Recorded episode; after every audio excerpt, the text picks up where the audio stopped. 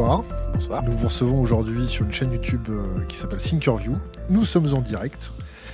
On aurait aimé avoir votre avis sur quelques petits sujets un peu touchy comme l'état d'urgence, euh, le terrorisme, ce qui se passe sur Internet. Euh, on commence par quoi, Benjamin? Je sais pas, vois ça comme tu veux. C'est toi qui fais les questions, moi je fais les réponses. Ah, t'as décidé d'être relou État d'urgence, on en est où? Dans le droit commun en Ah, plus on en est où? Bah, En fait, on ne sait pas encore. Le, le bout de texte qui a fuité n'est pas officiel. Euh, les bruits de couloir disent que le Conseil d'État va retoquer une partie de ce que, ou a retoqué une partie de ce que le gouvernement lui présentait. Euh, je crois que ce sera présenté en Conseil des ministres demain, cette affaire. Euh, demain ou la semaine prochaine, je sais plus, j'avoue, je me mélange un peu. Euh, pour le moment, ça ressemble à la stratégie habituelle, c'est-à-dire que on fait fuiter dans la presse un texte qui dit euh, Ah, on va faire rentrer tout ça, histoire que tout le monde se mette à hurler parce que c'est dégueulasse. Puis du coup, ils vont en enlever la moitié. Donc du coup, tout le monde dira euh, victoire, on a obtenu que le gouvernement recule sur euh, poète poète, et puis bah, la moitié sur laquelle on n'aura pas réussi, euh, elle sera passée. Et la moitié en général qu'on n'a pas réussi, c'est la moitié la plus dure? Non, non, en général, la moitié, la partie la plus dure, elle est là juste comme chiffon rouge pour nous énerver. Euh, typiquement, le fait que quand tu es assigné à résidence, tu dois communiquer tous tes identifiants. Je sais pas si tu vois ce que ça peut faire, tous tes identifiants. Juste, moi, il doit y en avoir 4000. Euh, si tu veux, rien que le site web sur lequel j'achète mes chaussettes, je vois pas bien ce que la police va faire avec l'identifiant, mais c'est un identifiant de connexion qui m'appartient. Euh, ça, ça doit être la deuxième ou la troisième fois qu'ils essayent de le faire rentrer dans une loi de prolongation de l'état d'urgence, et ça a toujours été retoqué. Ou bien par le Conseil d'État quand ça passait devant le Conseil d'État, ou bien par l'Assemblée qui disait euh, non, ça, ça passera pas un contrôle constitutionnel. Et là, ils essayent de le remettre, non pas dans une loi de prolongation de l'état d'urgence, mais euh, dans le droit commun. C'est à peu près évident que ça passera pas, ça. Simplement, euh, il faut quand même respecter les règles du jeu du cirque médiatique et politique. Donc, on est d'accord, hein, c'est le renouveau politique, Macron tout neuf, machin, juste à l'ancienne, comme les prédécesseurs. En fait, les, les gens qui nous regardent, ils ratent l'image de Bertrand qui fait le con avec l'air de se branler. Ça commence bien. Voilà. euh, bah oui, mais tu me déstabilises, du coup, je suis obligé d'expliquer, moi, pour les gens qui regardent. Et donc, ce- cette tactique qui consiste à annoncer énormément, avec deux ou trois trucs très très gros, qu'ils vont retirer. Simplement, il va falloir qu'on hurle. Et comme ils les retireront, on devra dire qu'on a eu une petite victoire, alors qu'en fait, on a eu une vraie défaite parce qu'ils auront réussi à faire passer de la merde quand même. Bon, on a oublié ta petite présentation, euh, les salam d'usage. On te présente comme euh, grand sorcier de l'Internet, option vie privée, mais en fait, tu es qui Tu fais quoi Et t'as fait quoi Et tu comptes faire quoi? Je suis qui? Je suis Benjamin Bayard. Euh, ma bio Twitter dit vieux con des internets parce que j'ai pas trouvé mieux. Activiste, militant dans plein de merdiers associatifs autour du net depuis une vingtaine d'années. J'ai été longtemps président de French Data Network, qui est le plus vieux fournisseur d'accès Internet de France et qui est une association loi 1901. Je suis actuellement président, co-président avec euh, Oriane Picard-Louis de la Fédération des fournisseurs d'accès Internet associatif. Je suis également euh, membre cofondateur de la Quadrature du Net, euh, président du Fonds de défense de la neutralité du Net, typographe amateur à mes heures, un des exégètes amateurs. Pour les gens qui connaissent pas, les exégètes amateurs, c'est un groupe de juristes et d'informaticiens. Moi, je suis informaticien dans la bande. Euh, qui se charge d'attaquer tout un tas de, décrets et de lois euh, liberticides, soit en matière de vie privée, soit en matière de liberté numérique, soit, enfin, sur tout ce genre de sujets-là. Ça fait deux ans et des poussières qu'on tourne. On a déjà obtenu quelques très jolies victoires. Tu vois comment l'avenir? Avec tout ce qu'on sait, on va pas rentrer dans tout le détail du flicage sur Internet. Tu veux rentrer dedans ou- Pas forcément quelques- rentrer dans le détail. Pour le moment, l'avenir, moi, je le vois très sombre, euh, mais pas par une analyse politique autour d'Internet, par une analyse plus, plus macro. Euh, c'est des, des trucs bébêtes, si tu veux. Euh, c'est de la, de la politique à dessous. La montée de la misère euh, fait toujours une montée de, de l'extrême droite. Toujours. Euh, c'est le cas pendant la crise de 29 et puis ça se termine pas très bien dans les années 30.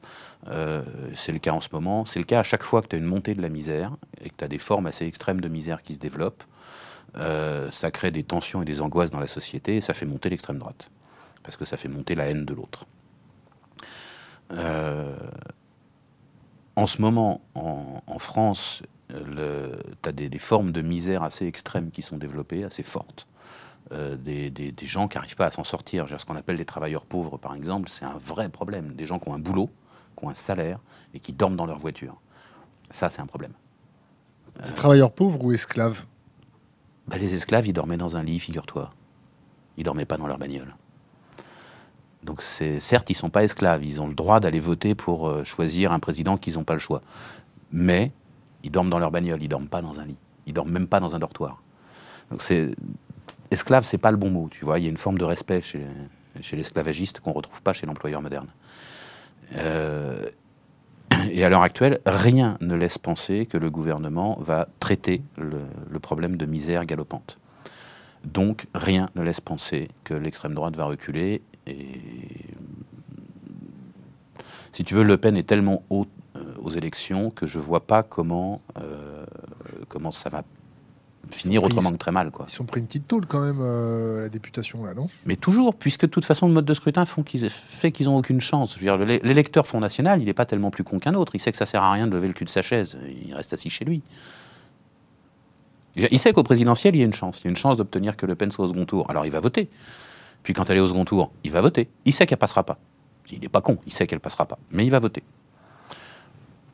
Pour les, pour les députés, il sait que ça sert à rien. Il faut, faut pas prendre les électeurs pour des idiots. Hein.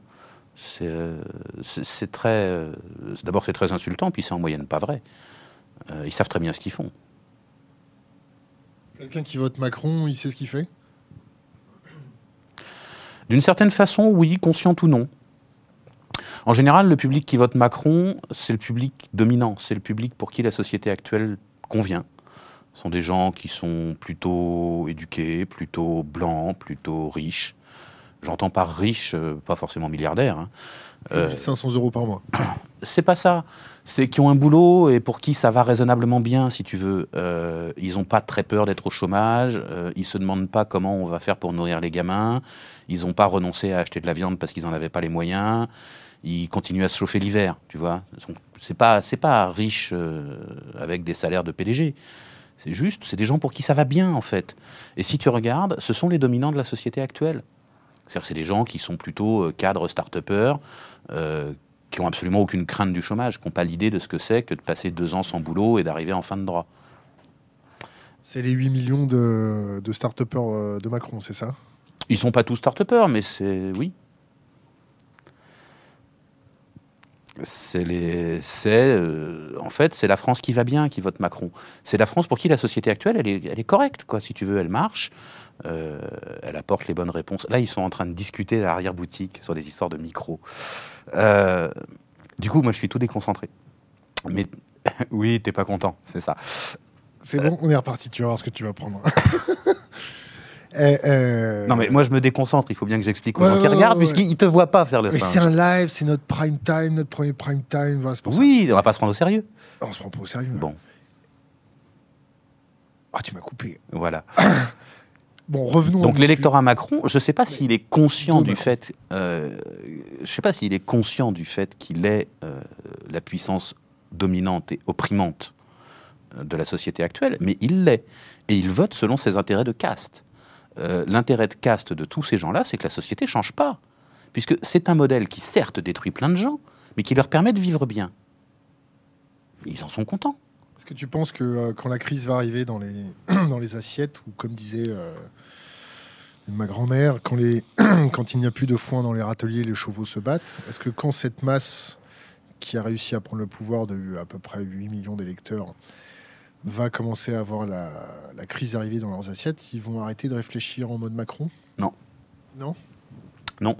En fait, ils vont arrêter de réfléchir en mode Macron euh, au fur et à mesure qu'ils vont tomber dans la misère. C'est-à-dire que ce pas les tranches hautes de cet électorat, c'est les tranches basses.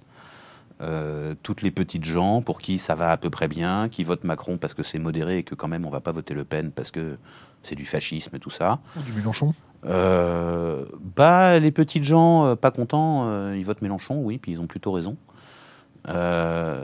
Parce que ça correspond au problème, aux questions qu'ils posent, quoi. Même si les réponses de Mélenchon, elles sont pas fabuleuses, les questions posées sont les bonnes. Quand, le bas de l'électorat Macron euh, se retrouvera euh, dans la misère, ils vont basculer. Alors ils vont basculer ou bien côté euh, Mélenchon ou bien côté Le Pen. Mais beaucoup côté Le Pen, je pense. Tu vois ça sous combien de temps? J'en sais rien, ça dépendra de la politique menée par le gouvernement actuel, mais je crois que l'idée est globalement plutôt de faire dans l'ultralibéralisme et dans euh, la réduction des droits et des protections des salariés. Euh, ça, ça fait monter la misère, ça la fait pas baisser. J'ai pas, j'ai pas lu dans le programme euh, du, du, gouvernement actuel euh, l'idée de faire un traitement social de la misère, l'idée de faire en sorte qu'il n'y ait plus de miséreux en France. Point. On en a les moyens. Hein. Je veux dire, la France est assez riche pour que personne meure de faim et pour que personne n'ait d'angoisse, ni en matière de logement, ni en matière d'alimentation, ni en matière d'éducation, ni en matière de santé. On a les moyens financièrement de ça. À l'heure actuelle, la répartition des richesses fait que ça n'a pas lieu. Même, même avec nos 2000, 2200 milliards de dettes? Oui. Oui, même avec nos 2200 milliards de dettes. La, la dette vient essentiellement de l'intérêt de la dette. C'est-à-dire que la dette, elle vient pas du déficit, elle vient du fait qu'on paye des taux d'intérêt parce qu'on emprunte sur les marchés. Quand, euh, quand, les gens de gauche disent euh, qu'on cesse d'emprunter sur les marchés et qu'on emprunte à la Banque Centrale Européenne au même taux que la BNP quand elle se refinance juste au même taux que la BNP, c'est-à-dire à peu près pot de balle. Et tout d'un coup, le service de la dette diminue, c'est 30, 40 milliards d'euros par an. Les intérêts de la dette, c'est de cet ordre-là, je me gourre pas. Euh, ça, ça fait un putain de trou, 40 milliards d'euros tous les ans. Juste d'intérêt sur la dette. Qu'on paye pour rien, il n'y a aucune raison. Puisque le, le garant en dernier ressort, c'est toujours la Banque Centrale Européenne. Donc que la Banque Centrale Européenne se porte garante de la dette de la France, ou que ça se fasse via des investisseurs à qui on emprunte et qui, eux, vont se refinancer à la Banque Centrale Européenne, c'est toujours le même jeu. Hein. Simplement, entre-temps, on a nourri des intermédiaires inutiles. Qui sont, à tes yeux? Tout le système financier qui est derrière, les gens auprès de qui on emprunte. Et qui, eux, vont refinancer leurs dettes. Parce que l'air de rien, quand ils doivent emprunter auprès de la Banque centrale, il faut qu'ils viennent avec des titres solides, qu'ils apportent en garantie. Et c'est quoi les titres solides qu'ils apportent en garantie? C'est de la dette d'État française, c'est de la dette d'État allemande. Donc en fait, la France emprunte à taux d'intérêt non nul à des banquiers, des compagnies de banques assureurs, des investisseurs, ce genre de personnes-là, qui, eux, vont se refinancer auprès de la Banque Centrale Européenne en empruntant à taux nul et en apportant comme garantie les titres de dette française. Je veux dire, t'enlèves l'intermédiaire inutile et la France va juste déposer ses titres de dette euh, auprès de la Banque centrale et obtenir de l'argent en échange, et ça fera bien pareil. Hein. Pourquoi on ne le fait pas? Parce que les traités internationaux nous l'interdisent. Lesquels? Oh, t'en as quelques-uns dans les, dans les accords européens, dans les traités fondateurs de la Banque Centrale Européenne. Typiquement, le, la Banque Centrale Européenne n'avait pas le droit de faire du, ce qu'on appelle du quantitative easing, c'est le fait d'émettre de la monnaie. Et ils se sont mis à le faire, et à le faire en très grande masse euh, après la crise de 2008 pour sauver le système bancaire, mais ils le font toujours en passant par l'intermédiaire des banques. C'est-à-dire que la Banque centrale émet de la monnaie, qu'elle prête aux banques, qui s'en servent pour prêter à d'autres, avec un facteur multiplicateur à chaque fois. Mais ça pourrait se faire en prêtant directement à l'État, hein, c'est ce que fait la Réserve fédérale américaine. Juste, nous nous le sommes revenons à nos moutons. le terrorisme et Internet. Quand on entend euh, les politiques dire que euh, les gens se radicalisent sur Internet, ça te fait penser à quoi? Ben, C'est parfaitement vrai. C'est parfaitement vrai. Les gens se radicalisent sur Internet. Les gens draguent sur Internet aussi. Les gens baisent sur Internet. Les gens font tout sur Internet. Donc en fait, les gens qui se radicalisent, ils se radicalisent dans le monde dans lequel ils vivent. Au 19e siècle, ils se radicalisaient au bistrot. Au 20e siècle, ils se radicalisaient dans des manifs, ils se radicalisaient à la télé, ils se radicalisaient en écoutant les discours des politiques et en se disant que c'était des mensonges. Maintenant, ils se radicalisent sur Internet, mais tout se fait sur Internet. Donc en fait, ça, c'est une non-déclaration. Et, quand on, objecte qu'avec Internet, ça va plus vite, ouais. ça touche plus de monde? Oui, ça va plus vite. Euh, ça touche plus de monde, c'est pas clair. C'est pas clair. Euh, moi, je vois plus, si tu veux, le, travail des services euh, de police, pour faire simple, de ces 30 dernières années. Euh, il y a eu un travail très fort pour euh, détruire toute la sphère d'influence de l'extrême gauche. Alors qu'on s'entende, quand je parle d'extrême gauche, je ne parle pas de Mélenchon et son orchestre. je parle de la vraie extrême gauche. C'est laquelle la vraie? Eh ben, celle d'Action Directe, celle des Brigades Rouges, euh, l'extrême gauche très dure. L'antifascisme? Typiquement, les petits bouts qui en restent, c'est les antifas, même si ceux-là sont relativement soft. Euh, c'est de l'extrême gauche pas violente, les antifas. Euh, en fait, l'intérêt qu'avait l'extrême gauche comme structure sociale, cette extrême gauche-là, euh, c'est qu'elle récupérait les exaltés et qu'elle les politisait. Elle les éduquait. Ça en faisait pas des gentils, hein, ça en faisait pas des tendres. Euh, mais simplement, quand ces gens-là décidaient de passer à l'acte de manière violente, ils le faisaient de manière très réfléchie. Et ce qui faisait de plus gros comme attentat, c'était de séquestrer un PDG et de l'exécuter.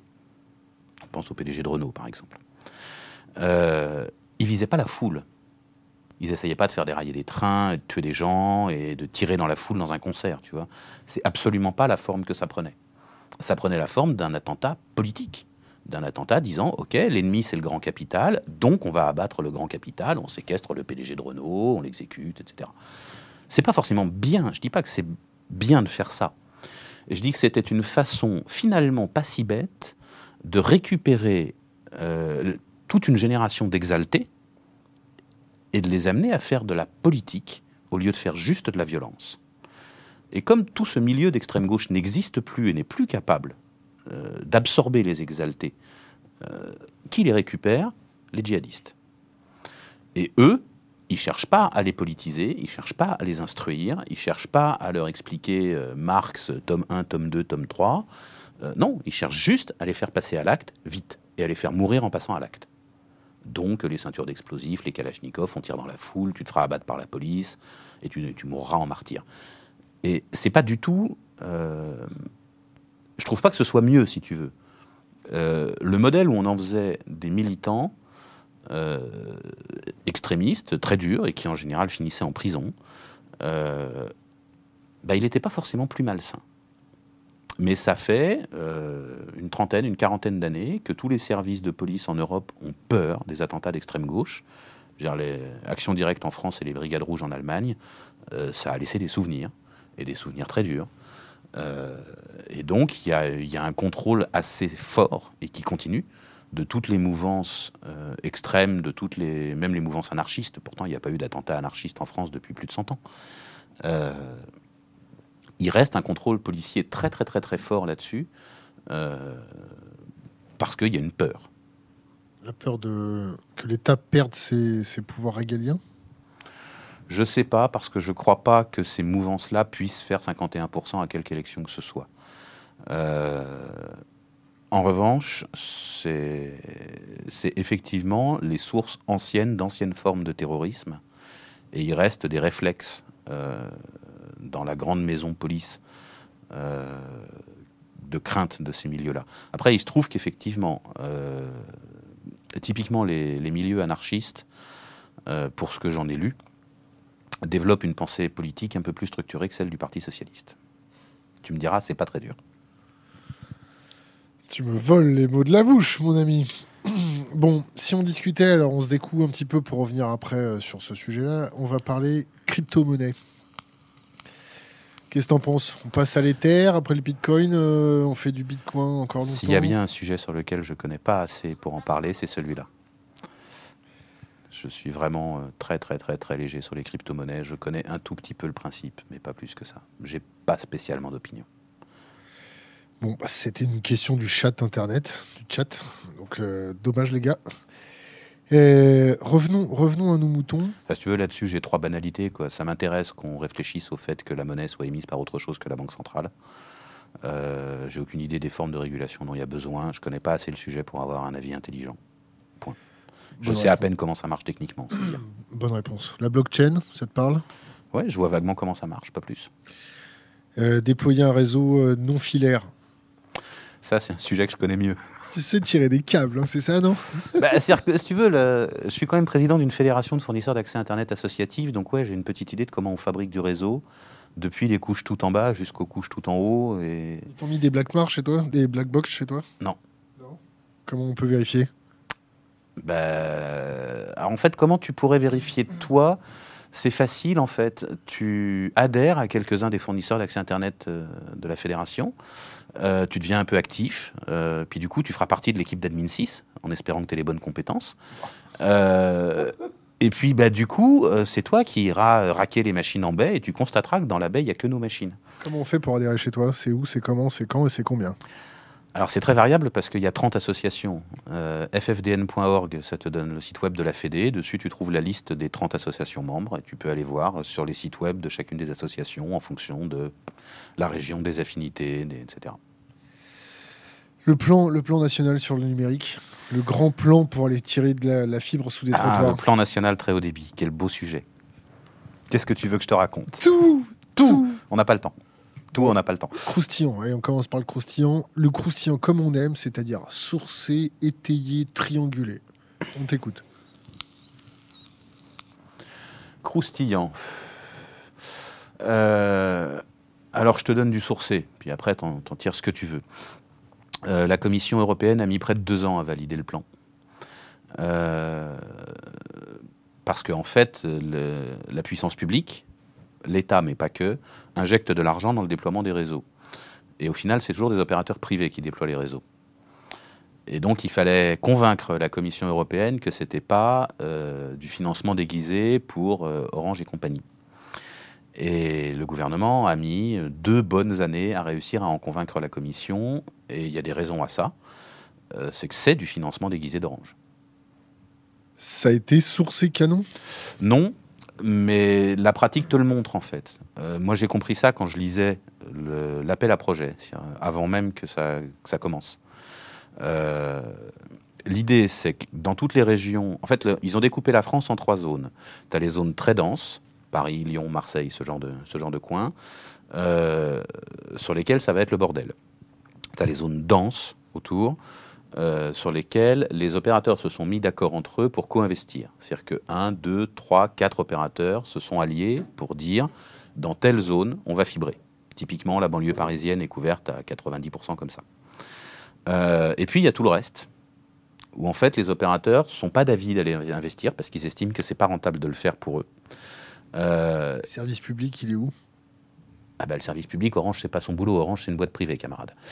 Euh, et donc dans ces zones-là, la puissance publique va investir. Le, montage est assez curieux parce que dans toutes les zones où les opérateurs ont jugé que c'était rentable et, vont investir tout seuls comme des grands, la puissance publique s'interdit d'investir. C'est-à-dire qu'en fait, l'État décide qu'il va investir du pognon partout où il est certain de ne pas en gagner, et il ne va pas en investir là où il pourrait en gagner pour compenser. Autrefois, on faisait ça. Euh, du temps où les télécoms, c'était un service public, euh, on investissait dans tout le pays. Et puis, bah, dans les zones très rentables, ça crachait du blé. Dans les zones pas rentables, ça en perdait. Et l'un dans l'autre, ça faisait une somme nulle. on appelait ça la péréquation. Ça ne se pratique plus. Ça, c'est du langage ancien des années 70. Euh, et donc, l'approche est celle-là. Il y a eu une description du projet type euh, sur comment on, vit, comment on fibre la race campagne, si tu veux. Et puis, chaque collectivité territoriale doit monter son projet, choisir un peu le montage légal qui va bien derrière, faire un appel d'offres auprès des opérateurs qui savent faire ça, et puis on va voir à qui on délègue ce service public. Et dans le montage de ce financement-là, euh, il y a écrit en filigrane tout du long, le but est de financer Orange. C'est ton interprétation. Oui, c'est mon interprétation. Il n'empêche que la pratique depuis 5 ans montre que mon interprétation est la bonne. Alors, une question d'Internet, une parenthèse, c'est quoi une black box? C'est quoi une black box? Euh, Ça, c'est en fait c'est une référence euh, à ce qu'on a appelé les boîtes noires euh, dans le projet de loi sur le renseignement. et en fait, c'est un truc dont on n'a toujours pas la définition exacte. On n'a que sa définition légale, qui serait interception en direct sur le réseau des opérateurs d'un certain nombre de données, mais on ne sait pas bien lesquelles. Et même la définition légale est relativement floue. Et on n'a toujours pas vu de décret d'application de ce truc-là apparaître. Et il n'y en a toujours pas d'installé, officiellement. C'est propre. L'intérêt de ce genre de dispositif L'intérêt de la loi renseignement euh, par rapport au terrorisme? Par rapport au terrorisme, à peu près nul. T'es sûr de ton coup? En fait, tu as deux. Pourtant, on nous a dit il y a deux jours que euh, vous ne comprenez pas euh, qu'on puisse passer des lois de type état d'urgence alors qu'il y a des attentats dans la rue. Ouais, ça, c'est de la logique Shadok. Ça marche super bien. Euh, en fait, s'il n'y a pas d'attentat, les politiques t'expliquent que c'est grâce à l'état d'urgence, donc il faut le maintenir. S'il y a des attentats, les politiques t'expliquent que c'est parce qu'il n'y a pas assez d'état d'urgence et il faut le renforcer. Donc en fait, ils démontrent jamais rien. Ils démontrent jamais que c'est utile. Ils affirment que c'est utile et que ça marche, et puis si jamais ça marche pas, il faut le renforcer. Ça, ça relève de la croyance. C'est exactement de la logique Shadok. Si tout va bien, c'est parce qu'on pompe. Si ça échoue, c'est parce qu'on pompait pas assez fort et qu'il faut pomper plus. Et donc, dans le doute, on continue à pomper. Tu verrais les choses comment pour arranger les choses? Bah, Il y a des questions que je ne vois pas traitées par les politiques et qui pourtant me paraissent intéressantes. Euh, pourquoi quelqu'un qui a grandi en France a envie d'aller tirer dans la foule et de mourir abattu par la police? Pourquoi? C'est intéressant, je trouve, comme question. Je te rappelle que la réponse d'un précédent Premier ministre euh, qui est en train de se débattre dans l'Essonne pour savoir s'il est élu euh, était que chercher à comprendre, c'est déjà excuser. C'est Manuel, c'est ça? Ça, c'est Manuel Valls. Euh, et pourtant, c'est fondamental. Comprendre ça, c'est vachement intéressant. Et je vois pas le, le politique travailler là-dessus. Comprendre pourquoi. Comprendre comment se construisent ces réseaux.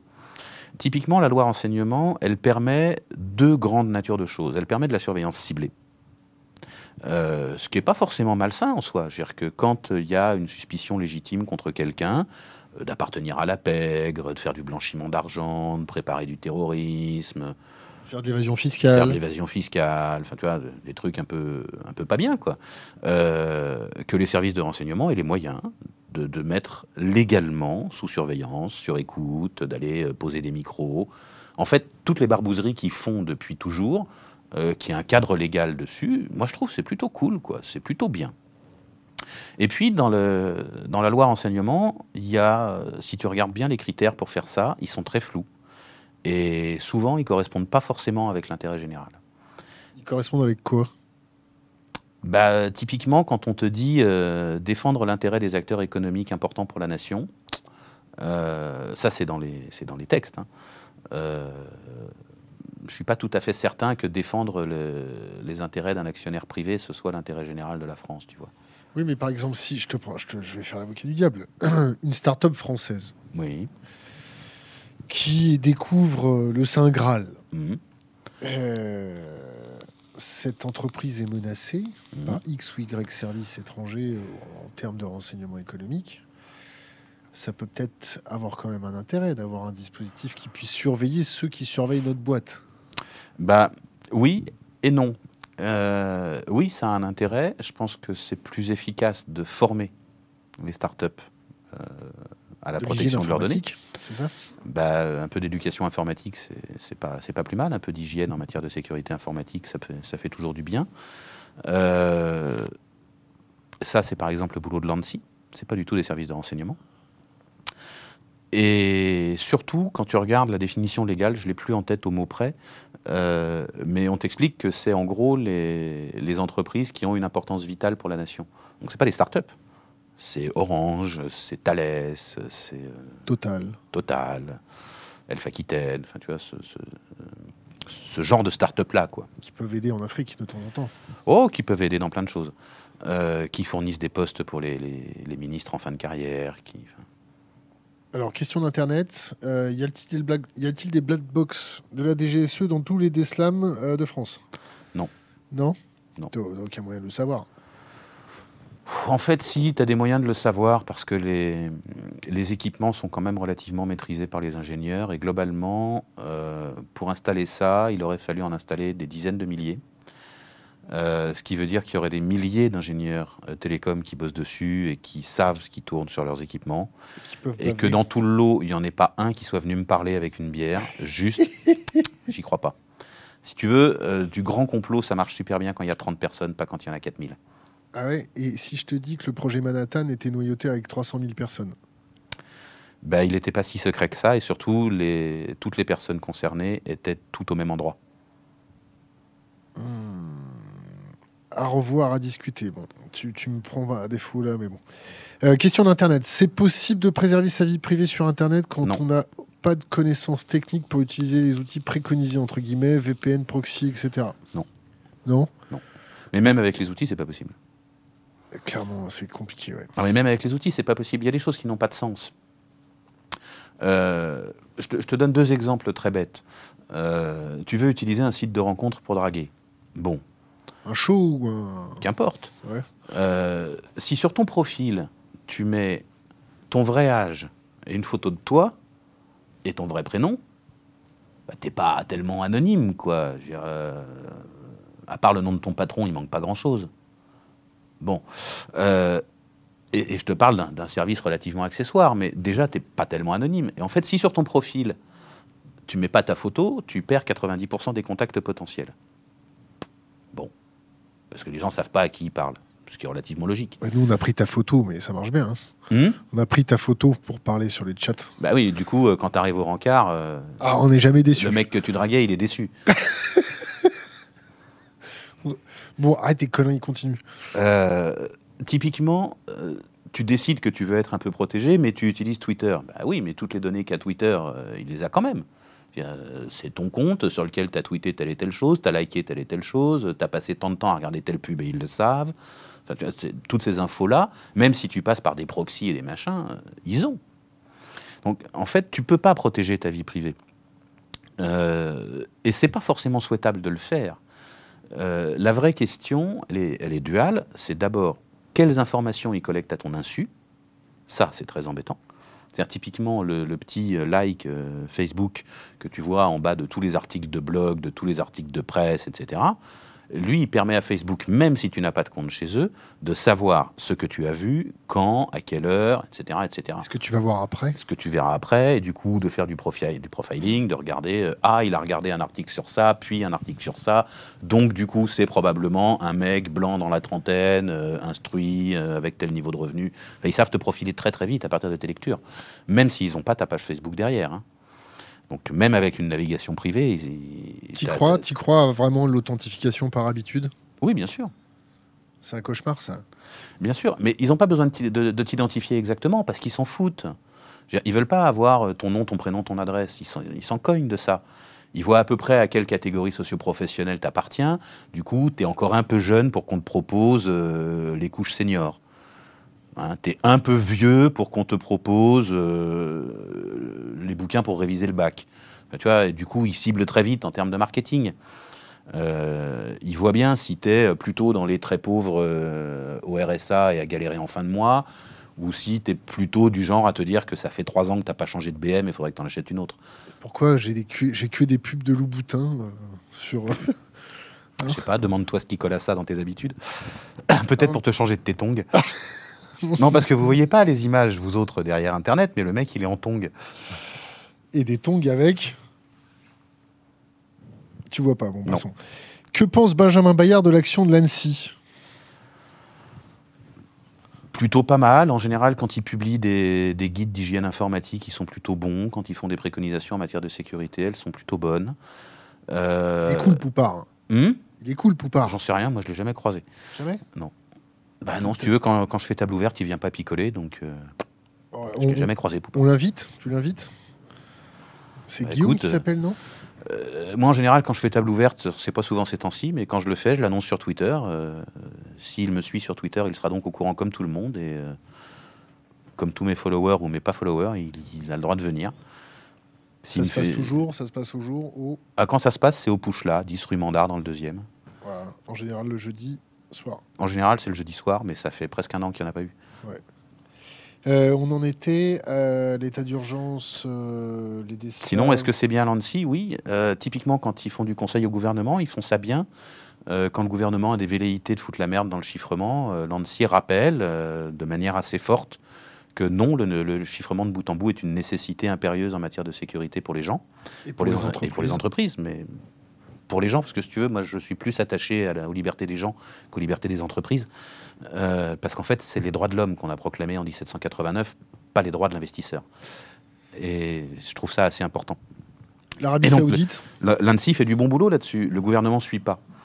Et si tu veux, quand, les, quand la note de 3 ou 4 pages qu'a écrit l'ANSI fuite dans la presse, c'est parce que le gouvernement ne suit pas. Je ne sais pas d'où vient la fuite. Est-ce qu'elle vient de quelqu'un dans les conseillers gouvernementaux ou est-ce qu'elle vient de quelqu'un à l'ANSI Mais quelqu'un s'est rendu compte que c'était une grosse connerie de ne pas les écouter et a fait fuiter. Mais la note, elle était de très bonne qualité. C'est-à-dire que le gouvernement reçoit les bons conseils depuis la bonne instance. Cette instance fonctionne. et s'ils n'appliquent pas, c'est quoi? C'est de la forfaiture? Ils reçoivent des, des instructions d'autre part? J'en sais rien. J'en sais rien. Euh, Est-ce qu'ils reçoivent des instructions d'autre part? J'en suis même pas sûr. Je pense qu'ils sont juste cons. C'est horrible. Euh, revenons, c'est difficile de se concentrer avec toi. Euh, une question d'Internet. Pourquoi se méfier de la loi renseignement Quels sont les risques à venir? À venir, ils sont pas à venir en fait. Euh, ils sont pas à venir du tout, ils sont réels et ils sont en ce moment. Euh, il y a une volonté très forte de, tous les gouvernements occidentaux de surveiller leur population. C'est compréhensible. Comment expliquer ça facilement euh, Internet est le signe du fait que le monde est en train de changer. souvent en conférence, je raconte ça. Je raconte longuement, pendant une à deux heures de conférence, ce qu'Internet change dans la société, le fait que le, fait d'avoir un réseau de télécommunications électroniques euh, met à plat les rapports sociaux, permet aux gens de s'exprimer ce qu'ils ne pouvaient pas faire avant. Je veux pas pu tenir une chaîne de télé avant. Euh, pas de chaîne de télé bah, Tu tiens une chaîne YouTube sur laquelle tu interviews des gens, tu pouvais pas faire ça. Tu n'aurais pas, pu faire ça avant Internet. Euh, parce qu'on t'aurait pas laissé faire. Eh tu faisais de la radio parce que c'était de la radio pirate. Exactement. Mais, tu vois, ça, c'était pas possible euh, avant Internet. Et ça, en fait, ça change les structures de la société. Et quand tu présentes ça, quand je présente ça en conférence, en fait, tu as l'idée Internet change le monde. Et ça, c'est une idée fausse, parce que c'est une idée dans laquelle tu imagines, il y a une société, elle est là, puis elle va bien, elle fait sa vie, tranquillou, elle est sortie du 19e siècle, elle invente la télé, la radio, tout ça. Belle société, hein, replète et tout. Et puis on pose un Internet dessus, et puis ça la déforme, et ça la change. mais c'est qui le on de l'extérieur qui pose Internet sur le monde pour le changer? Alors, soit tu acceptes l'hypothèse divine, moi, j'aime bien. Non. Et on dit que Internet est l'outil envoyé par Dieu aux hommes pour les rendre meilleurs. Moi, je veux bien l'hypothèse divine, je la trouve cool.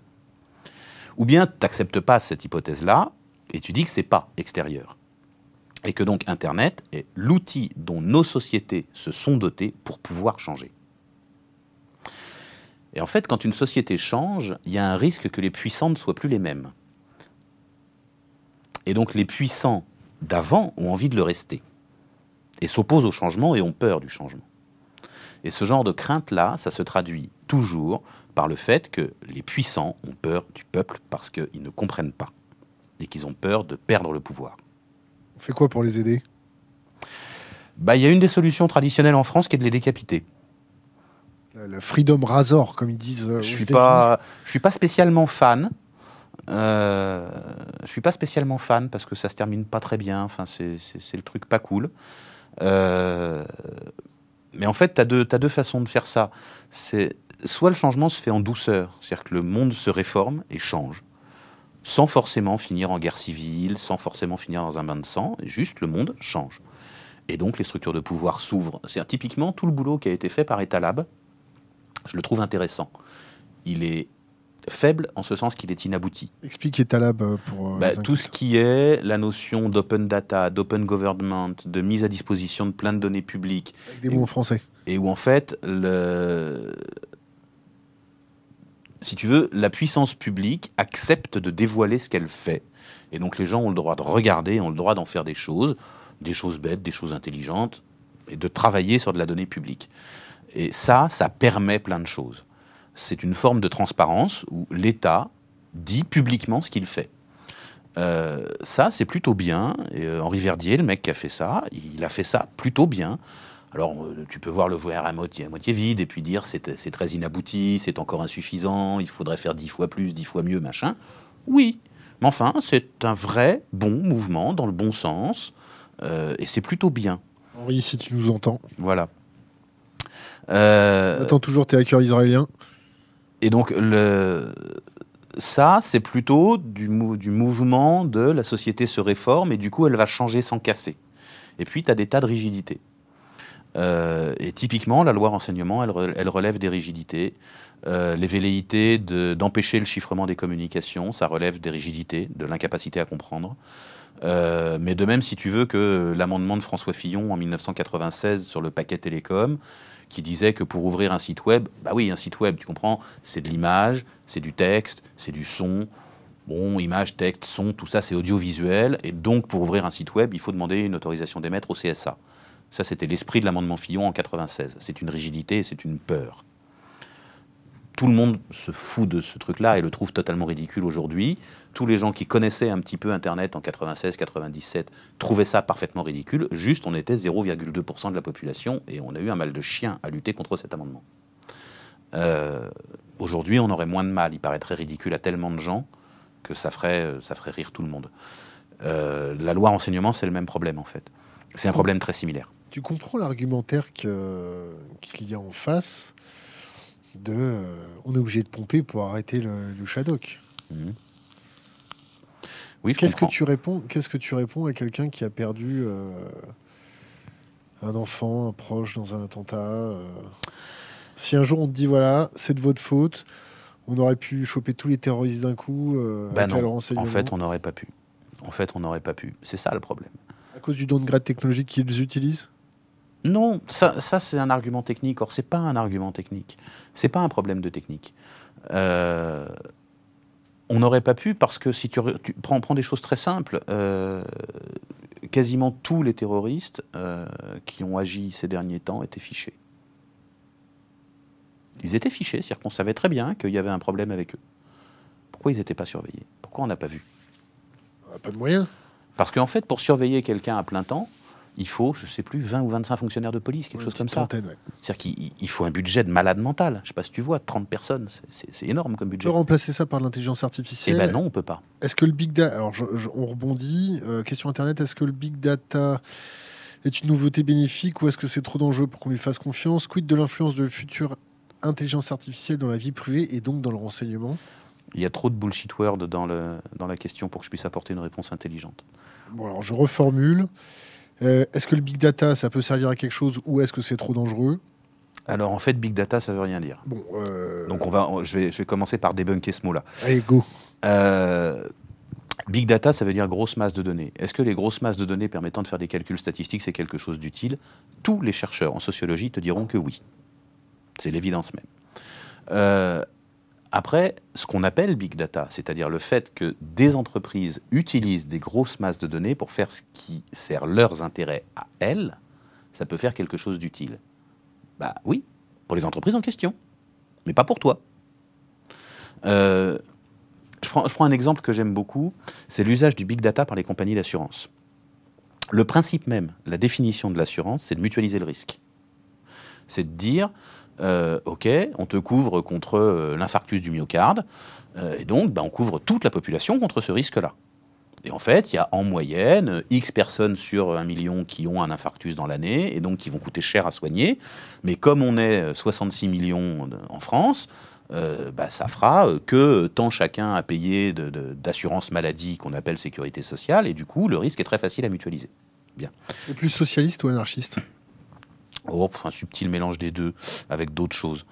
Euh, une espèce d'an- d'anarcho-libéral d'extrême gauche. Enfin, c'est très compliqué. Euh, donc, le principe de l'assurance, c'est de mutualiser. Or, si tu regardes ce que cherchent à faire les compagnies d'assurance euh, avec toutes les données statistiques qu'elles peuvent collecter sur toi, c'est établir ton profil de risque pour assurer en payant très très peu cher d'assurance les gens qui présentent très peu de risques, et puis faire payer très cher aux autres. C'est-à-dire en fait ne plus mutualiser. C'est normal. Faut faire Mais non. C'est juste idiot. C'est totalement idiot. Parce qu'en fait, ça veut dire que tu mutualises plus le risque.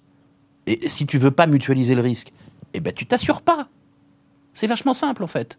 Puisque si, si vraiment tu n'as aucun risque, toi tu présentes un profil, mettons, absolument idéal sur tel euh, jeu d'assurance. Mais même si on te propose un contrat à 2 euros par mois, c'est 2 euros trop cher puisqu'il n'y a pas de risque. Tu vas pas payer 2 euros pour couvrir un risque nul. C'est débile. En fait, ça n'est intelligent que si on part du principe que c'est mutualisé, qu'on couvre pour tout le monde et que c'est 3,50 euros pour tout le monde. Et là, ça a du sens. Là, ça a du sens. Effectivement, toi, tu présentes très, très, très, très, très peu de risques. Si jamais, par extraordinaire, ça t'arrivait, ben, tu serais couvert. Ça t'arrivera probablement pas.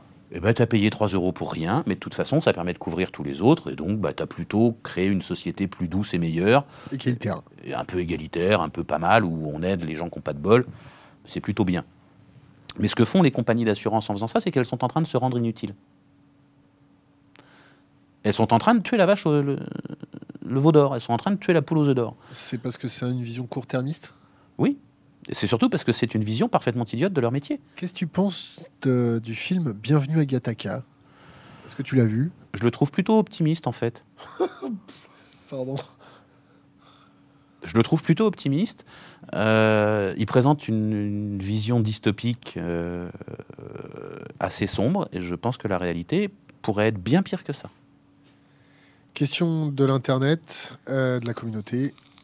Deux points. C'est quoi la neutralité du net? Point d'interrogation. Pourquoi faut-il la défendre? Point d'interrogation.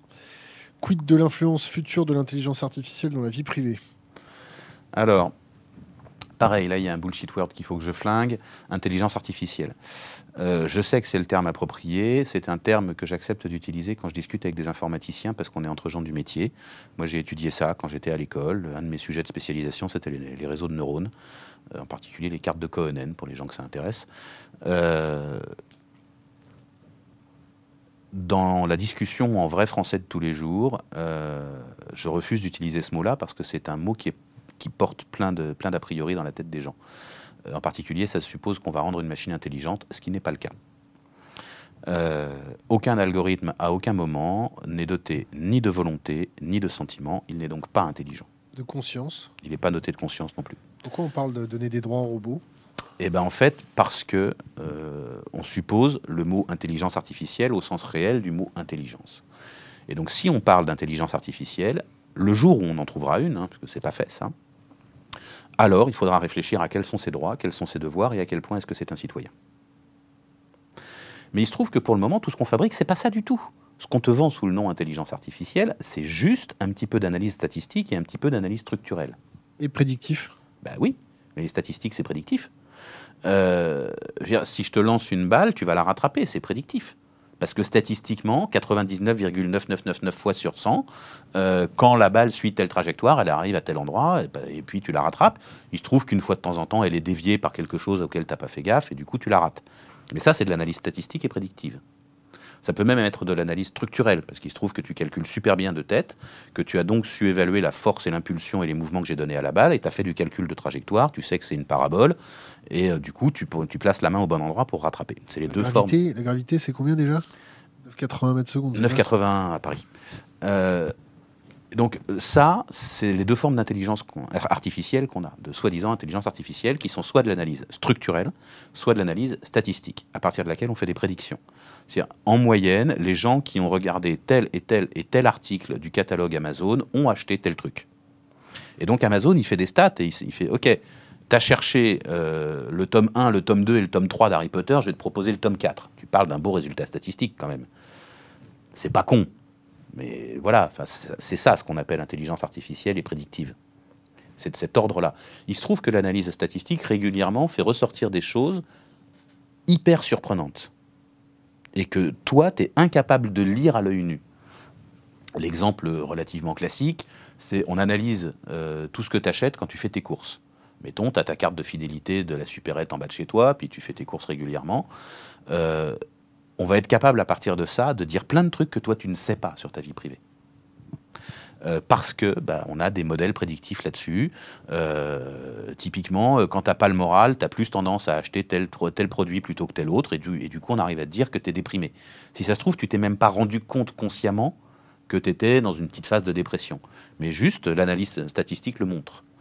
On arrive à détecter si tu es malade, on arrive à détecter quand les femmes sont enceintes. Euh, parce qu'il y a tel ou tel comportement dans les achats qui change. Ou quand on va se séparer. Ou quand on va se séparer, euh, etc. Ça, c'est de l'analyse statistique prédictive et c'est très surprenant parce qu'en fait, ça sait des choses sur toi dont tu n'es même pas forcément encore conscient ou que tu n'avais pas accepté de dire. Ou que tu n'as pas encore émis l'hypothèse de faire. Oui. Euh, ça pose problème, ça? Pas forcément, ça dépend de ce qu'on en fait et ça dépend qui en fait quoi. Ok, exemple, imagine-toi, tu as un fils, ce fils veut devenir juge, euh, dans son comportement sur Internet, on décèle, on détecte rapidement qu'il va devenir juge ou journaliste ou quelque chose. On a un pouvoir qui est un peu plus dur qu'aujourd'hui. Si on l'identifie comme personne à risque pour le pouvoir dès le départ, ça peut poser un problème? Est-ce que je me suis bien fait comprendre? Oui, euh, oui, ça peut poser un problème parce que tu supposes. En fait, là, tu es, es, exactement dans le modèle qui est prévu par Minority Report, qui est celui que raconte Minority Report. Et en fait, tu ne dois pas pouvoir reprocher aux gens une analyse statistique. Tu dois pouvoir reprocher aux gens ce qu'ils ont fait.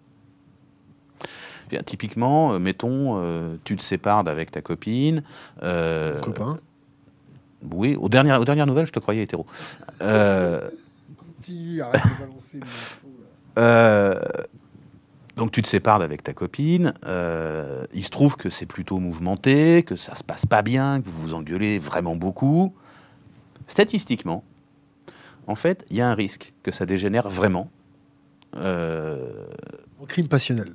en crime passionnel. Il y a un risque. Mais en fait, tant que tu n'as pas cédé à la pulsion, c'est pas un crime passionnel. Il n'y a pas de crime passionnel. Si tu contrôles ta pulsion, et puis qu'au final, ou qu'elle contrôle sa pulsion et qu'elle te plante pas euh, le couteau qu'elle a dans la main, et que à la place, elle, plante le couteau dans la table et puis elle prend son sac et elle se barre, il n'y a pas de crime passionnel. Et en fait, tant que ça n'a pas eu lieu, tu peux pas savoir. Les statistiques disent la probabilité de crime passionnel vient, vient de passer pendant ce moment-là de 0,00001% à 35%. C'est colossal, mais ça n'a pas eu lieu. Et quand bien même ça aurait atteint 99,9%, tant que ça n'a pas eu lieu, il n'y a pas de fait à reprocher. Ça peut justifier que les voisins s'en mêlent, parce que vous criez, ça devient dangereux, on appelle la police, la police vient, elle calme tout le monde. C'est relativement classique. Mais il n'y a pas motif à incarcération, il n'y a pas délit, il n'y a pas crime. Et ça, c'est un problème de fond dans le droit. Tu ne peux pas condamner les gens pour des choses qu'ils n'ont pas encore faites. C'est l'évidence même. Tous les juges le savent. L'intention peut être un crime, la préparation peut être un crime. Typiquement, préparer un acte de terrorisme, même si on ne le réalise pas, est en soi un crime. Mais tu vas pas du tout en prison avec le même quota que si tu as réellement euh, réalisé un acte terroriste. C'est pas la même peine. Euh, on pourrait parler des heures avec toi. Euh, question d'Internet. On peut, peut-on encore décentraliser Internet? Point d'interrogation. Ah, ça c'est une grande question parce qu'en fait c'est une question qui est pleine de tristesse. Euh, Peut-on être encore heureux dans le monde moderne? Ben, J'espère bien, sinon faut se pendre. Euh, Peut-on encore créer une société un peu juste euh, malgré, tu mets tout ce que tu veux derrière, le gouvernement, le grand capital, les méchants? Ben, J'espère bien, sinon on peut se pendre. Donc oui, j'espère qu'on peut encore décentraliser Internet, la technologie le permet. Donc on peut encore fabriquer des bouts d'Internet neutres, propres, décentralisés qu'on opère nous-mêmes. Autre question d'Internet. Sa bataille en sous-marin pour annuler les lois incons- inconstitutionnelles Point d'interrogation. Tu fais Oui. du sous-marin, toi? On fait pas de sous-marin, nous. Nous, on fait pas de sous-marin du tout. On publie Tu vas en frontal. Euh, ce qu'on fait dans les exégètes amateurs, on publie tout. Alors en fait, on est complètement en sous-marin avant. C'est-à-dire quand on, quand on décide qu'on va attaquer tel ou tel décret, quand on décide qu'on va lancer une question prioritaire de constitutionnalité sur tel sujet, tant que le mémoire n'est pas déposé au greffe du Conseil d'État ou au greffe du Conseil constitutionnel ou quoi, on ne publie rien et on ne dit rien sur nos intentions. Vous chiffrez tout entre vous? Non. Hein? Oh non, non, non. T'as Non. une fichesse? Pardon? T'as une fichesse? Aucune idée. Rien à foutre. demandé? J'ai pas demandé, je m'en fous. Tu vas pas demander? Je crois pas, mais voilà. Les indices habituels qui sont les contrôles aux aéroports, etc., etc., me font penser que t'as pas de fichesse. que j'ai pas de fichesse. Mais Comment on fait pour demander? Alors en fait, la fichesse, tu peux pas demander, on te répondra pas. Euh, Tu tu, peux demander à quelqu'un qui demande pour savoir. tu, bah, ça, c'est si tu as des copains dans ce milieu-là, mais c'est pas mon cas. Euh, moi, si tu veux, ce que j'ai de plus gradé, c'est euh, quelqu'un dans ma famille qui est dans la police, mais il n'aura pas ces infos-là. Euh, puis s'il les a, j'ai pas envie de lui demander parce que j'en ai vraiment rien à carrer. Ce qu'on pouvait demander autrefois, c'est si tu as une fiche aux renseignements généraux. Euh, ça a tellement changé de nom ces temps-ci que je sais même plus comment s'appelle leur fichier.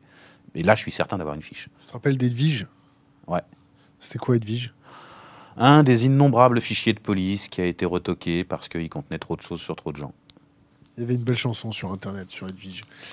Alors, question d'Internet. Benjamin Bayard peut-il développer sa thèse de la dangerosité de la NSA et de la DGSE qui ne révèle pas les failles qu'il trouve? Pas mal. Alors, euh, ça pour le coup, ça, ça se rapproche assez de la forfaiture. Euh, Un mot, un mot euh, qu'on affectionne beaucoup. Parce que normalement, le rôle de ces agences-là, c'est d'améliorer la sécurité des citoyens. Quand on détecte une faille de sécurité dans un logiciel, la question n'est pas de savoir si elle sera exploitée, mais de savoir quand elle sera exploitée et par qui. Elle sera toujours exploitée. Dire, si les gens de la NSA ont été assez malins pour la trouver, ils sont brillants, ils sont nombreux, tout ce qu'on veut, Les méchants, ils sont pas bêtes, ils sont un peu moins nombreux, mais quand même pas mal. C'est qui les méchants? Bah, en gros, les. euh, Parce que nous, on est des méchants. En fait, c'est une question d'intention et c'est pas une question de méthode. Quand tu cherches les failles dans les, dans les systèmes informatiques pour te marrer, t'es pas dangereux. Pour te foutre de la gueule des gens qui ont un système tout troué, t'es pas dangereux. Pour signaler les problèmes, t'es pas dangereux. Pour corriger les problèmes, t'es pas dangereux. Quand tu cherches à mettre en danger les gens pour leur extorquer du pognon, t'es dangereux. On a arrêté de faire ça, tu le sais bien. On va arrêter avec toi d'ailleurs. Tu te rappelles pas Non Tu sais bien que je peux pas parler en public. Oui, c'est vrai. Euh, autre question de la Euh, communauté et ou donc, en fait, pour moi, ces, gens- ces gens-là sont très dangereux, NSA et DGSE, parce qu'ils cherchent, euh, voire ils fabriquent des failles. Ils implémentent C'est-à-dire que ça leur arrive de contribuer à des projets euh, Tort. Et, de exprès laisser traîner des failles dedans. Euh, ces failles sont un danger public pour tout le monde. C'est-à-dire, ce sera exploité par des gens malveillants, par des malfaiteurs.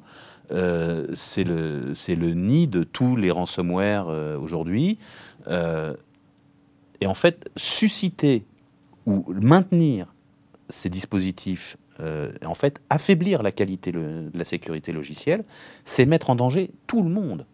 Et ils le font pourquoi? Parce qu'ils espèrent comme ça pouvoir s'introduire dans les systèmes informatiques et pouvoir faire de l'espionnage économique, pouvoir faire. euh, c'est comme ça qu'on va attraper les terroristes et tout. C'est jamais comme ça qu'on les attrape. Jamais. Dire, on les attrape par de la surveillance policière à l'ancienne, euh, par le fait de les mettre sur écoute, de s'intéresser à ce qu'ils font, de regarder quel milieu ils fréquentent, de surveiller euh, les trafics de pognon, de surveiller les trafics d'armes. Mais évidemment, on, quand on parle de surveiller les trafics de pognon, il n'y a plus personne. Il Euh, qui faut, quand même bien qu'on puisse faire transiter le pognon de tout le monde par le Luxembourg et la Suisse. Sinon, comment veux-tu qu'on fasse du blanchiment proprement? Mais comment tu veux qu'on survive En travaillant. Ah oui, ils travaillent pas ces gens-là, si, ils font de l'optimisation fiscale. Non, ça, c'est leur avocat fiscaliste qui Ah. bosse, pas eux. Merci. Euh, T'as confiance en tort Raisonnablement. En fait, moi, j'ai confiance dans tous les outils de chiffrement, y compris les plus faibles. Euh, la question n'est pas de savoir s'ils sont incassables. Tu as, deux questions fondamentales en matière de, chiffrement pour moi. Est-ce que c'est suffisamment solide? Là, la question n'est pas simple. Euh, manifestement, les bons algos de chiffrement sont suffisamment solides puisqu'ils font chier la NSA. Voilà, on a appris ça via Snowden. Euh, RSA, PGP, ça c'est a priori solide. Les courbes elliptiques, ça a l'air mathématiquement assez solide.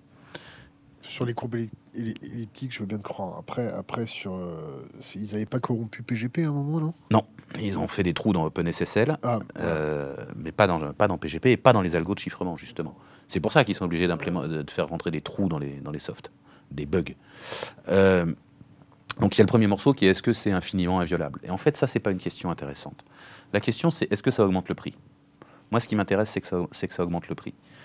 Parce que tu as, le choix, ou bien tu as une petite fraction de la population qui chiffre une petite fraction de ces communications, qui sont des communications hypersensibles, et en fait, d'abord, ça flague les communications, ça dit ceci est hypersensible, et donc tout d'un coup, ça devient hyper surveillé.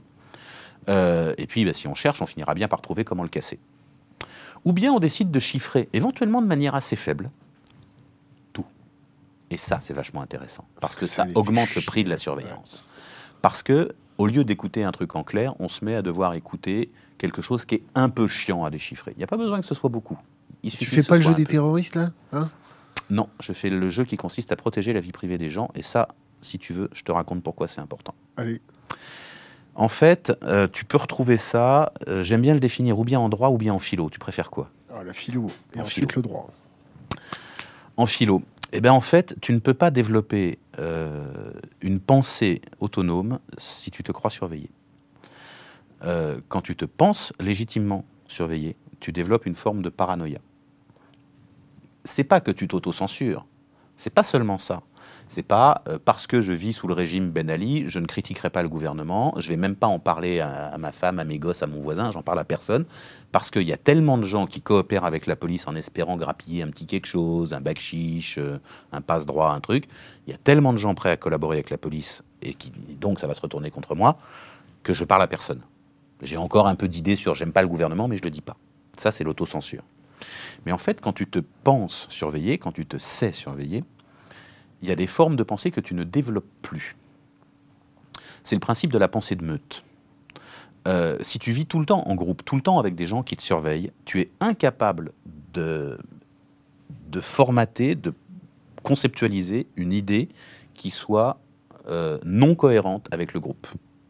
Et donc, quand tu te sens surveillé, il y a des formes de pensée que tu n'es plus capable de développer. Et donc, tu ne peux pas avoir une pensée politique dissidente dans un système de surveillance massive. Dissidente ou nécessaire C'est nécessaire, une pensée dissidente. En fait, tu peux pas être en accord avec le système si tu n'as pas le droit d'être en désaccord. Et si tu n'es pas capable de développer une pensée qui soit hors de la norme établie, alors on n'est plus en démocratie. Parce qu'en fait, tu n'es plus un être libre. Et donc, la, la vie privée, c'est-à-dire le droit de développer une pensée autonome, euh, potentiellement en désaccord avec euh, la majorité bien pensante de, de- de la population, c'est nécessaire. C'est nécessaire parce que sinon, ça veut dire qu'il n'y a plus de pensée politique, il n'y a qu'une pensée de meute. On stérilise l'esprit critique?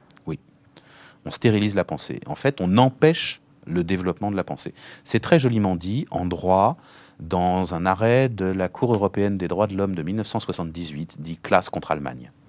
Voilà. Tu chercheras dans les mémoires des exégètes, il est cité, à plusieurs moments, euh, classe contre Allemagne 1978. On va être obligé d'arrêter. Euh, je te passe juste deux, trois petites questions à l'arrache et je t'envoie directement sur la dernière question euh, que tu laisses à chaque fois aux jeunes générations. Mhm. Et après, parce que le, le magasin de bière va, va fermer et on Ah va ouais, pas pouvoir prendre l'apéro. Donc, les failles, Windows à la défense, qu'est-ce que t'en penses? C'est fait exprès, c'est pas fait exprès? C'est une connerie monumentale, c'est une connerie en termes de business, c'est une connerie en termes d'indépendance technique, c'est une connerie en termes de maîtrise des infrastructures de défense. Voilà, c'est juste une connerie. Euh, je sais pas qui a rincé qui euh, là-dedans, mais c'est un contrat passé avec un commercial. euh, voilà. Palantir, ça te parle? Ouais, Palantir, ça me parle. Outil de surveillance massive. euh, la France espère faire aussi bien et elle devrait y arriver. Non, quand il s'agit de faire des trucs crades, on est bon. Ok. Alors, lorsque l'utilisation du big data a pour but le bien commun, exemple l'optimisation du métro londonien, doit-on accepter le partage de ces données perso? C'est pas des données perso, c'est bon. Réponds à la question. Ben, c'est ça, c'est pas des données perso en fait. Ok. Euh, Est-ce que le pro- Est-ce que le profit euh, qu'on en retire justifie le risque de perdre de perte de vie privée et d'exploitation ciblée Voilà, ça c'est mal tourné les gars. Alors c'est très mal tourné. sur- Je peux t'apporter la suite de la, de la question précédente Allez, si tu veux. Euh, en fait, les, don- les données que j'aimais moi sur ma vie euh, m'appartiennent. C'est-à-dire, euh, si j'avais une montre connectée, ce qui n'est pas mon cas, euh, et que donc euh, elle mesure en permanence mon rythme cardiaque, ma pression artérielle, ma- machin, tout ça, tout ce que ma température, enfin tout ce que ça veut, tout ça génère des données sur moi. Et je les envoie et je les stocke chez un prestataire, mais moi je considère que ces données m'appartiennent. Et en fait, euh, personne ne devrait y accéder pour faire quoi que ce soit sans mon accord. Euh, et donc, bah, j'en sais rien, euh, un organisme public de recherche veut faire des études statistiques sur la santé et donc voudrait, d'un côté, accéder à mon dossier médical pour savoir de quoi je suis malade et de l'autre côté, accéder à ces mesures en continu pour pouvoir alimenter son analyse. Pourquoi pas? Mais il faut mon autorisation. Il faut me demander. Euh, ces données, je dois pouvoir les reprendre, je dois pouvoir les amener ailleurs. Je dois pouvoir exiger qu'elles soient effacées. En fait, on doit considérer qu'elles sont à moi et que l'entreprise qui les héberge les héberge en mon nom et ne peut rien en faire sans mon accord. De la même manière, Facebook collecte des traces de toute ma navigation, pourquoi pas? Mais dans ce cas-là, on doit, à mon sens, considérer que Facebook est mon prestataire et héberge en mon nom mon historique de navigation. donc et que donc, protéger. S'ils veulent le lire pour faire du, profi- du profilage publicitaire, il faut mon accord. Euh, S'ils veulent pouvoir le vendre à un tiers, il faut mon accord, non pas de principe, mais à chaque fois qu'ils veulent le vendre. Et je dois pouvoir retirer cet accord, et je dois pouvoir récupérer ces données, et je dois pouvoir les faire effacer. Tu nous expliques un peu Mastodon Mastodon, euh, alors pour ceux qui sont encore sur Twitter, il est temps d'en changer. Euh, c'est un réseau social qui ressemble un peu à Twitter, euh, qui a l'avantage d'être décentralisé. C'est-à-dire qu'il y a 2000 et des bananes euh, serveurs Mastodon différents, interconnectés entre eux, où les gens qui ont un compte sur le serveur A peuvent euh, suivre les gens qui ont un compte sur le serveur B. Euh, chaque admin a ses propres règles du jeu sur ce qui est autorisé, ce qui n'est pas autorisé sur son serveur. Est-ce qu'on a le droit de poster du porn ou pas? Est-ce qu'on a le droit de le poster en public? Est-ce qu'on doit le poster en privé? Etc., etc. Il y a tout un tas de petites règles. Le vrai intérêt que je vois à ça, c'est qu'il n'y a pas de puissance centrale. Il n'y a pas de puissance centrale. Mastodon, c'est un logiciel, ça n'est que un logiciel. Le réseau formé par ce logiciel s'appelle le Fediverse. Euh, je trouve ça bien dans le concept. C'est comme le mail, ça fonctionne sans puissance centrale. Euh, Mastodon a commencé à vraiment percer.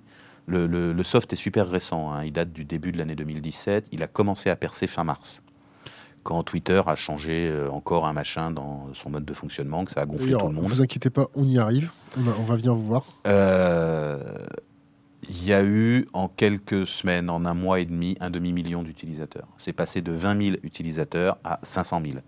Le nombre d'instances de, serveurs interconnectés est passé de une dizaine, un gros et neuf ou dix tout petits à côté, à presque 2000 maintenant. Euh, et ça s'est fait essentiellement pendant le mois d'avril et le mois de mai. C'est en train de se calmer. Et en fait, à chaque fois que Twitter fait une connerie, ça repart. Un changement de, de la neutralité du net aux États-Unis aura-t-il un impact en Europe? Point d'interrogation, question de la communauté. Oui. Comment? Vite, vite, les gars. Oui, parce que ça va, ça va bouleverser l'équilibre économique entre les, ce qu'on appelle les over-the-top, les, fournisseurs de services type Google, Netflix, et euh, les opérateurs réseau ça va garantir la, survie des plus gros et ça va empêcher l'apparition des nouveaux. Alors avant que tu laisses le conseil pour les jeunes générations, on tenait au nom de l'équipe à remercier toute la communauté de nous avoir suivis depuis 14h30 avec tous ces directs. Euh, on te laisse le mot de la fin avec le conseil pour les jeunes générations. Et euh, dès que tu as fini, on coupe, on plie et euh, apéro. Conseil aux jeunes générations, oh là là, cultivez-vous, cultivez-vous, apprenez les choses le plus possible, éteignez la télé, jetez-la. Euh, arrêtez de la regarder. Euh, euh, arrêtez les replays. tout ça n'a aucun intérêt. Le seul truc un peu rigolo, c'est quelques séries. Regardez-les. Quelques documentaires sur Arte, ouais, ou ailleurs. Mais voilà, jetez votre télé. Cultivez-vous. Apprenez. Militez. Faites des choses. restez pas enfermés chez vous. Il vous avez toute la connaissance du monde à portée de la main. Faites ce que vous voulez. Faites, enfin, je sais pas, faites du pain comme, euh, comme mon camarade à qui il manque une patte. Euh, passionnez-vous pour n'importe quoi, mais passionnez-vous pour quelque chose. Arrêtez de regarder la Starac et Hanouna, quoi. Faites un truc. Ce que vous voulez, mais un truc. Benjamin Bayard, merci. Je t'en prie. On coupe?